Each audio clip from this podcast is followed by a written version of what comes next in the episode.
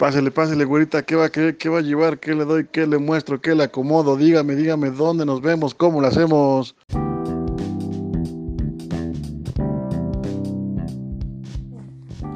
Hola amigos, muy buenas tardes. Les habla su compañero Javier Parra Reyes.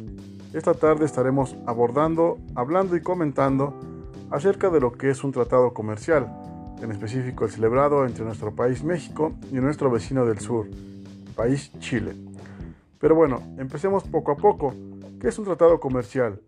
Ok, un tratado comercial o de comercio es un acuerdo que establecen dos o más países bajo el amparo del derecho internacional y con el objetivo de mejorar sus relaciones en términos económicos y de intercambio comercial. De esta manera, ambas naciones podrán exportar sus productos de un país a otro. Una nueva relación que va a surgir a través de los representantes de Estado, en el cual se encontrarán derechos y obligaciones de una nación con la otra, todo en cuestión y en base al comercio y a la economía de los dos países. Es como un matrimonio que va a surgir y ambas partes están obligadas a ceder, pero también están en el derecho de obtener beneficios. Recordemos que nuestro país es representante en el ámbito internacional es nuestro querido señor presidente, Andrés Manuel López Obrador. Este a su vez es el representante del Poder Ejecutivo y está facultado para poder celebrar este tipo de tratados o acuerdos internacionales, siempre y cuando estos sean aprobados por el Senado, pero no necesita intervención de ningún o algún otro órgano para que el presidente pueda aplicarlos o adherirse a ellos en el ámbito internacional. Pero ¿qué dicen estos tratados? ¿De qué se trata?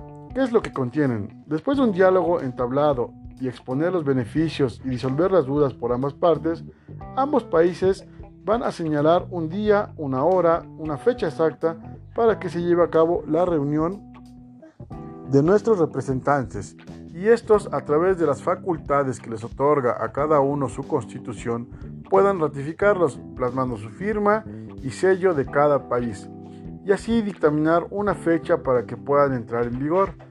En el caso específico del tratado que celebra México con Chile, Quedó denominado como Tratado de Libre Comercio Chile y México. En abreviatura lo conocemos como TLC Chile-México. Este es un acuerdo comercial bilateral entre ambos países latinoamericanos y fue firmado en la capital chilena en la ciudad de Santiago de Chile el 17 de abril de 1998, pero entró en vigor hasta el 1 de agosto de 1999, justo al año siguiente. Entre los muchos beneficios que aporta este tratado son las de eliminar las barreras del comercio exterior y facilitar la circulación de productos y servicios en la zona libre, en la zona libre de comercio, promover las condiciones de competencia leal y aumentar las oportunidades de inversión extranjera directa. Este está dividido en 20 capítulos, entre los cuales destacan los relativos a las reglas de origen y procedimientos aduaneros, medidas sanitarias y fitosanitarias, inversión, comercio transfronterizo de servicios, propiedad intelectual y las disposiciones finales. En el tratado con México, la mayor parte del universo arancelario cuenta con un 100% de preferencia. Solo 100 productos están afectados a diversos niveles de aranceles aduanero.